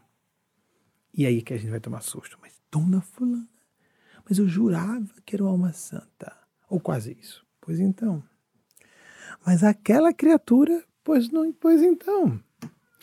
Não estou dizendo que eu não vou ter essas surpresas, não. Todos nós vamos tomar. Algumas a gente tem ideia, outras não. Segundo Wagner, tem um filme. Estou falando aquilo aqui, isso é brincadeira. Tem um filme que está rodando em cartaz nos planos intermediários, que tem o plano superior, o plano inferior e os planos intermediários espirituais da Terra. O susto de Moretti. Então. Porque quando ela chegou lá, Wagner chegou para mim. Tem algumas pessoas íntimas minhas, como Wagner, Delano, Maisinha, conhecem algumas coisas sobre o salto quântico, pouquíssimas. Marconi conhece uma parte dessa, Silo também. Algumas coisas que, mas os rapazes em casa conhecem alguns assuntos, presenciaram alguns eventos. Que aí, então, quando ela desencarnou, aí Wagner chegou para mim. Ela já está sabendo isso. Não sei ainda. Não sei. Aí então, a certo, um certo momento, eu me encontro com ela fora do corpo. E ela tá, Benjamin, Benjamin, eu não sabia. Meu Deus, eu fiz pouco. Moretti, dedicada daquele jeito, soldada daquele jeito. Meu Deus, meu Deus, eu fiz pouco. Os olhos arregalados. Tranquilize-se. Como eu disse na hora em que ela estava moribunda, Eugênia disse: Agora chegou a hora. Então eu disse: Pode esperar até depois da nossa palestra fechada, ou eu vou agora. Não, depois da palestra fechada. Quando cheguei lá, ela estava realmente moribunda. Moretti, vai em paz. Você está na história da instituição para sempre. Você fez tudo que tudo que pôde. Até que está aí em todos os filmes. Você fez tudo que pôde. Está encerrando de forma emblemática. Era eu ou você, e ela sabia. Era eu ou você, um de nós dois ia desencarnar. E, o, e ela chegou a dizer para uma pessoa íntima: se for para mim ou para Benjamin, eu prefiro ir. Porque o trabalho não terminou aqui. Não tinha terminado, mas havia esse risco. Ia. Nós falamos desde que anunciamos: vai acabar, vai acabar. Que forma de morte mais emblemática, a de Moretti? A devotadíssima defensora da causa das não mortes, né? E ela acordou, meu Deus, meu Deus. Aí eu cheguei, Wagner, ela ficou sabendo. E depois então, em vez do filme A Cura de Moretti, como foi a cura de Lisa, né? O susto de Moretti, tá? segundo Wagner, está rodando aí no, no, plano, no plano intermediário. É claro que é uma brincadeira, porque os assuntos do susto não podem ser divulgados. Não podem ser divulgados. Ninguém conhece, nem podem, nem essas pessoas podem conhecer. E, é, mas ela teve acesso. Ela já sabe, não é? Já, já sabe. E ela está assustada, que a coisa era muito séria, mais do que parecia. Porque aqui está tudo pequeno, apesar desse número, 5,4 milhões, 185 países. Na verdade, não, não o tamanho em si, que é uma minoria. É uma elite psicológica, diria eu, que acompanha essa forma de entender simplificada, didática, despretensiosa, não religiosa, porque quem é um religioso convencional sabe que nós não parecemos religiosos em nada. Somos, tá, trabalhamos espiritualidade, mas o que está por trás é assustador, de tão é, sagrado, sagrado. Maria Cristo nos visita uma vez ao ano, visita-nos. Pode não ser Maria de Nazaré histórica, pode, pode não ser. Eu não sou historiador, nem paleantropólogo, nem arqueólogo para saber se trata-se dela ou não, não interessa. Mas é um anjo crístico que nos visita lá. Que está mandando essas mensagens por Eugênia Spazia, que foi a Spazia de Milito, a própria Spazia de Milito. Aí eu posso falar com mais segurança? Porque Eugênia eu conheço de perto. Um ser sem ego. Mas sem ego não é ego vaidade, é, arrogância, desejo de controle. Não, não, não, não, não, não. Sem ego é sem medos, sem preocupações, sem vacilações, sem estável, ataráxica, a palavra em filosofia é ataráxica, imperturbável, uma linguagem mais psicológica e mais vernacular também. Imperturbável, representando os Cristos de Deus. Em alguns momentos, parece um Cristo essa mulher é um Cristo. Aí ela fica em silêncio, eu represento, eu represento. Você não está vendo a diferença, eu represento. E de fato, para nós, qual a diferença entre um milhão e um bilhão mesmo? Os zerozinhos que a gente põe à direita? O cérebro humano, depois de um certo ponto, não consegue conceber certas diferenças.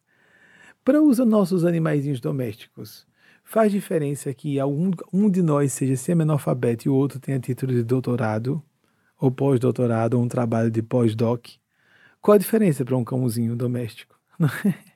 É exatamente. A gente vê Eugênia Aspásia, aí Saletinha, Salete Almeida diz há um tempinho, nossa, para mim eu falo com Eugênia, Nossa Senhora é uma coisa só. Não, Salete, mas são diferentes, eu tenho algumas experiências que eu tenho. Eu entendi que ela falava do amor e da devoção, mas eu me confundo. Nossa, parece a mesma coisa e não é. É porque nós não temos. Para a gente fazer a diferença, por exemplo, eu teria que estar no livro de Eugênia para compreender a diferença entre ela e Maria Cristo. E para encerrar mesmo, só um episódio interessante, porque ontem ela esteve aqui conosco, emocionou muito a todos, mais do que a sexta-feira, não é? Foi uma coisa diferente. É, e ela de forma quase completa a incorporação, que é raríssimo, ela não está fazendo com frequência, mais uma canalização, sem alterar muito minha voz, tudo no escuro, né, porque não importava. Falou de assuntos íntimos, muito íntimos. O esposo de uma das destinatárias disse: Eu não tinha a menor ideia de nada do que Eugênia falou com ela. todos os assuntos ele veio falar comigo pessoalmente. Fiquei surpreso. Os daqui sabem de quem eu estou falando. Todos os assuntos, ela não falou nada comigo. E ela estava passando por todos. E é claro que ela não falou comigo também. Três pessoas do grupo uh, de Bethel receberam em sexta-feira, na sexta-feira, no sábado, três de Aracaju, ontem. E vou contar só um episódio que aconteceu há alguns anos. Ela não faz isso com frequência. Ela pediu que eu fosse a um certo ambiente espiritual onde ela estava me aguardando para conversar. Em vez de ela estar sentada no que ela chama de poltrona, eu chamo de trono, uma poltrona de pedra, é tão interessante ter poltrona de pedra. Não tem almofadinha, não. Não, não tem peso. Não dói o popô. Essas coisas que a gente só pensa quando vê, né? Não tem almofada, porque. Ah, não tem nada para machucar. A gente só se lembra depois, né? Por condicionamento do corpo físico. Então, aquela poltrona de pedra, ela estava me esperando, ela me coloca em frente a ela. Eles têm essa intenção, nada de se colocar acima. Ela quer que eu a chame de você, Eugênia. Não, nenhuma qualificação, atitudes reverenciosas, eles se afastam, não respondem. Se alguém quer ser mais ouvido pelos guias, chame de amigo, amigo, minha irmã, meu irmão, com, com respeito fraterno, apenas uma pessoa mais velha. Ela disse uma coisa interessante sobre isso ontem. Olha que confusão. Lá está a vovó, ela quis trazer imagem maternal por excelência. Aquela avó negra, gorda, sorridente, não é? a imagem é, arquetípica da mãe. Aí vem o netinho, e o netinho, em vez de correr para dar um abraço na avó, cai de joelhos, vovó, alma santa, vou beijar seus pés. Aí a avó vai perguntar à filha ou filho, de quem a criança é filha, né? O que deu nesse menino? Tá com febre? O que houve? Vocês entendem? Quebra a intimidade, quebra a espiritualidade. Não existe isso de, oh, vamos nos dirigir autoridades celestes, são autoridades celestes. A avó é mais madura, a avó é sábia. Mas ela não quer perder a intimidade, nem o afago, o aconchego. O plano superior quer nos servir. A avó quer servir a criança. Preparou um prato especial que a criança gosta, quer botar a criança no colo, quer orientar nos dramas da escola, quer fazer ela se sentir melhor. A avó ou o avô quer servir a criança que ela ou ele ama. Não quer exercer poder. Eu, então, como autoridade, determino. Ah, essa é coisa de ego humano. Não tem nada a ver com o plano sublime de consciência, com seres realmente avançados. Nesse dia, quando eu cheguei, ela não estava na tal da poltrona. E ela disse: sente-se, por favor, porque lá vou eu. Um dia eu pedi para ficar de joelhos. É, todas essas loucuras eu já fiz. Deixa eu ficar de joelhos. Você quer continuar conversando? ou a gente vai interromper a conversa. Eu, desculpe, desculpe, é tão difícil, é tão difícil. Então não olhe para mim. Olhar para você é tão difícil. E aí ela, eu insisti tanto nesse assunto dela não me olhar nos olhos, que ela conversa comigo sem olhar nos olhos. Porque é perturbador, é perturbador. Sentir esse coração tão grande, sentir é, essas almas tão extraordinariamente agudas, não no sentido de não é perturbador por me sentir lido, ela não precisa olhar nos meus olhos para saber tudo que eu penso e sinto. É perturbador porque eu me emociono muito e corto o transe. Se ela olhar nos meus olhos, eu me emociono e pum, apaga tudo. Se eu começar a me emocionar, foi. Não é para a gente se emocionar nesse momento. Tem uma emoção que é boa, que é o sentimento que extravasa. Mas se houver emoção demais, a experiência espiritual ou mística de alta qualidade está no campo dos sentimentos, não das emoções. Aí eu cheguei lá, ela não estava na poltrona. E aí então, é, quando eu fiz menção de me sentar, ela disse: Vem aqui, mentalmente, não como uma voz que se ouça fisicamente. Eu sabia que ela me chamou para entrar no tal da, do aposento fechado, é, fechado quero dizer íntimo dela, onde existe uma espécie de nicho, sem nada no nicho, e um genuflexório ela estava ajoelhada em estado de graça, olhos fixos, como, em, como quem está em êxtase. O êxtase é uma experiência de estar atrás de consciência de almas santas. Como ela, com Bernadette Subiru, foi examinada. Ela vendo Maria Santíssima, os médicos botaram vela para queimar a mão, atravessaram com agulhas, não sangrava, não doía, ela não se movia, continuava com os olhos estáticos. Aí o êxtase com X, o estático com S. Não, parados. Não demonstrava dor, nada, nada, nada. Ela estava assim. Quando eu cheguei, ela se levantou, parecia um eixo perfeito. Ela se levantou e fez o movimento de girar sobre o próprio eixo e saiu do transe e abriu um enorme sorriso e os braços para mim. Foi uma das cenas mais emocionantes que eu vi. Porque logo em seguida, quando ela se voltou para mim e abriu os braços dizendo vamos conversar, eu perguntei, era ela? Querendo dizer Maria Cristo? Ela. Ela estava conversando com Nossa Senhora diretamente. Não era uma oração para ela. Aquele nicho que não via nada era um portal de comunicação. E ela estava diretamente em relação com Maria naquele momento. Era ela. Não teve como. Não. Pensei, né? Não tem como esconder. A gente diz assim, ah, tô... não vou perguntar isso a ela, não. Já foi. Ela já ouviu. Eu perguntei. Era ela. Era. Mas sim aquela coisa, sim, foi, ou oh, não, quem sou eu? Nada de falsa humildade. Isso é, isso é modéstia falsa. Sim, era ela. Vamos conversar com naturalidade, como se não fosse nada. Vamos conversar. Nem lembro qual foi a conversa. Só gravei isso aí. Essas experiências e seres existem. Nós não precisamos ver os espíritos, ouvir os espíritos, escrever ou falar por eles, mesmo para desenvolvermos a fé. Muito pelo contrário. Eu falar isso enfaticamente. Muito pelo contrário. Pela minha experiência, com no contato com Eugênia só, nesse ano eu completo 32 anos. Em julho. A minha primeira experiência, eu estando encarnado com ela, foi em julho de 1988. Acordei completamente acordado fora do corpo e conversei com ela. Mas, e uh, em experiência mediúnica, levei meses para voltar a vê-la. Os primeiros contatos foram assim, uma vez em julho de 88 e o seguinte só em abril de 89 longe daquilo que aconteceu a partir dos anos 90, de eu conversar com ela todos os dias. Então já tem mais de 20. Quando Marconi me conheceu e Lu, eu já conversava com a Eugênia todos os dias. Não com a forma, a intimidade, a clareza que tem hoje, mas desde sempre. Minha mediunidade abriu-se na infância. É, eu conversava com os espíritos dia e noite e era uma coisa perturbadora, né? Poderia ser diagnosticado com um distúrbio psiquiátrico aqui nos Estados Unidos, graças a Deus eu nasci no Brasil, né? E de uma mãe que era médium, de um pai que respeitava a mediunidade, porque o pai dele, meu avô paterno, também era. E é, posso dizer a vocês, da minha experiência como médium e tendo contato com muitos e muitas médiums, as pessoas mais dotadas de mediunidade têm horror a serem médiums, normalmente. E são inclinadas significativamente a se julgarem loucas. Não, então vai, a pessoa, a própria, própria pessoa toma iniciativa de procurar um psiquiatra.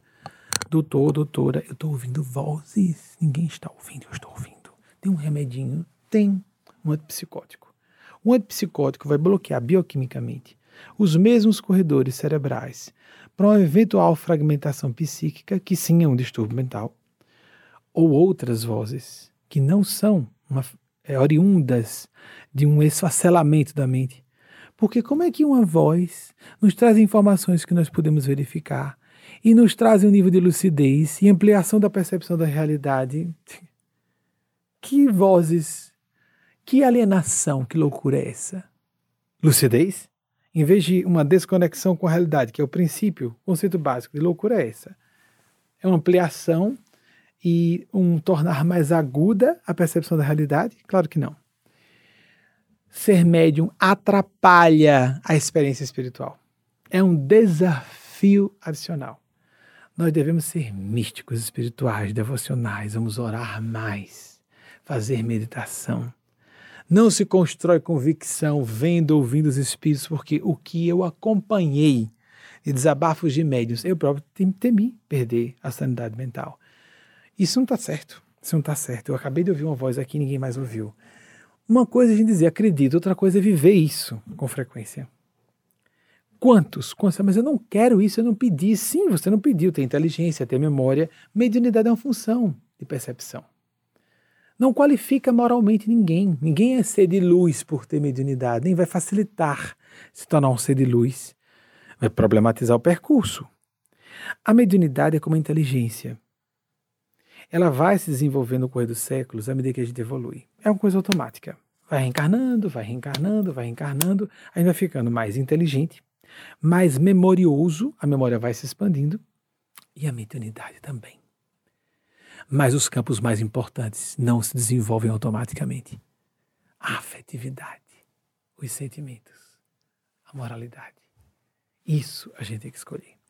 Aí nós temos as aberrações de gênios no campo intelectual, gênios no campo da memória, gênios no campo da mediunidade e que podem não ter caráter. São coisas completamente distintas. Agora, pelo fato de uma alma ser velha, abre a mediunidade? Abre. Mas alguém pode ter mediunidade pedindo um cérebro bloqueado? Pode. Pode pedir um cérebro bloqueado para inteligência, por exemplo. Aí nasce um distúrbio cognitivo para bloquear a inteligência e desenvolver os sentimentos, porque são os sentimentos que nos qualificam como espíritos. Os sentimentos. Não inteligência, não mediunidade, não memória. O que a gente considera que nos qualifica como seres humanos. Inteligência, as inteligências artificiais estão aí. Memória, os computadores estão aí. Mediunidade, podemos abrir daqui a pouco aparelhos eletrônicos com a transcomunicação e nos comunicarmos. Mas e aqui? Haverá instrumentos de comunicação no futuro com outras dimensões, mas o melhor instrumento de comunicação é a comunhão, aquilo que foi dito no cristianismo primordial, a comunhão dos santos de Deus, que é, na verdade, é uma integração, comunhão de devotos e devotas, porque santos e santas eram pessoas devotadas de alguma forma ao cristianismo. Agradeço a atenção de todas e todos, espero que todas e todos possamos aplicar o máximo possível, percentualmente, o que pudermos, começar de mim mesmo, lógico, que foi apresentado. Quando a gente apresenta, não significa que a gente seja um ais no assunto. Uma coisa é estar aqui, outra coisa é vir para cá plenamente e que apareça o comportamento. Todos nós temos graus de incoerência. Somos seres humanos, todos falíveis todos com escorregando aqui ou ali. Não tem como. E quando a pessoa presume que não, comete erros maiores. Ah, a soberba do fanatismo, da arrogância dos meios religiosos. Eu sou de Jesus, então não comete pecado?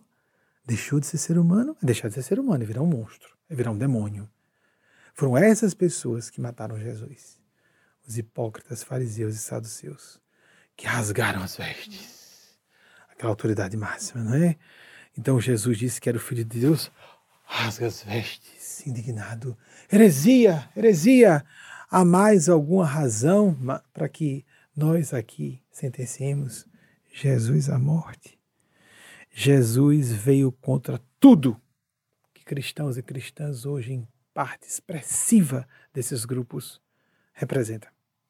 Jesus veio contra o establishment, veio contra o sistema da opressão, da manipulação, da escravização das, das consciências. Jesus era contra tudo que não respeita o coração das pessoas. Jesus estava a favor do bem mesmo, da humanidade mesmo, da dignidade humana mesmo, e não a essas expressões é, sinistras, diabólicas de religião, porque a religião mesmo formalmente organizada é uma força do mal contra Deus. Ponto.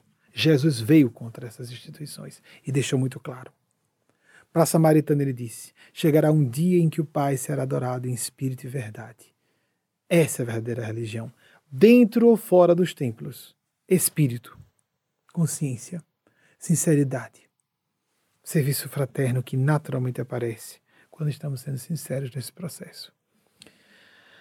Nossa Senhora, Nosso Senhor Jesus, Arcanjo Gabriel, pedimos sua inspiração, sua proteção e sua paz, para que aproveitemos o máximo possível das sugestões de reflexão, de autocrítica, até de criticismo saudável, o heterocriticismo, não só a autocrítica, para que nós enxerguemos com um discernimento mais agudo quais os melhores caminhos, externamente considerando a tomar, internamente avaliando como escolhas que venham de dentro, educação, é do cere, do latim, educação. A educação de nós mesmos, de nós próprios, para que sintamos. Essa é a minha vocação, o chamado de Deus para mim. Às vezes, sem grandes, dramáticas mudanças externamente, mas sim por uma mudança de foco. Os mesmos ambientes de trabalho, às vezes com a mesma família, às vezes no mesmo casamento, mas com uma, um ângulo de observação e principalmente de sentimento, um ângulo diferente. Seja bem-vinda, Maria Cristo, aos nossos corações. Seja bem-vindo, nosso Senhor, voz da verdade, Jesus Cristo, aos nossos corações. Seja bem-vindo, nosso Senhor, Gabriel Cristo, Trindade Crística que representa Deus Mãe, Deus Pai, Deus infinita bondade e perfeita inteligência para todos e todos nós. Assim seja. Um beijo no coração de todas e todos. Para aquelas que estão e aqueles do nosso núcleo central Aracaju. Olhem só, hein? Menor capital do Nordeste. Interessante, né? Um trabalho desse tamanho em 185 países. Para mim é prova de que vem do céu. Por minha causa, ou mesmo de tão devotados e devotadas amigos amigas que temos no grupo, uma força superior e aquelas e aqueles, os nossos núcleos, ou que estejam nos acompanhando pela internet, que a felicidade e a paz nos iluminem o coração pelo caminho único que há, de seguirmos nossa consciência e descobrirmos o nosso propósito, a nossa finalidade, de existir o desígnio de Deus para nós, porque a vontade de Deus é sempre nossa verdadeira felicidade. Que isso aconteça. Ou seja, vamos dizer, assim seja. Fiquem com Deus. Eu saio aqui para vocês de Bethel e volto já. Um beijo no coração de vocês, Aracaju. Assim, então, o meu, meu beijo no seu coração. Fiquem com, fiquem com Deus.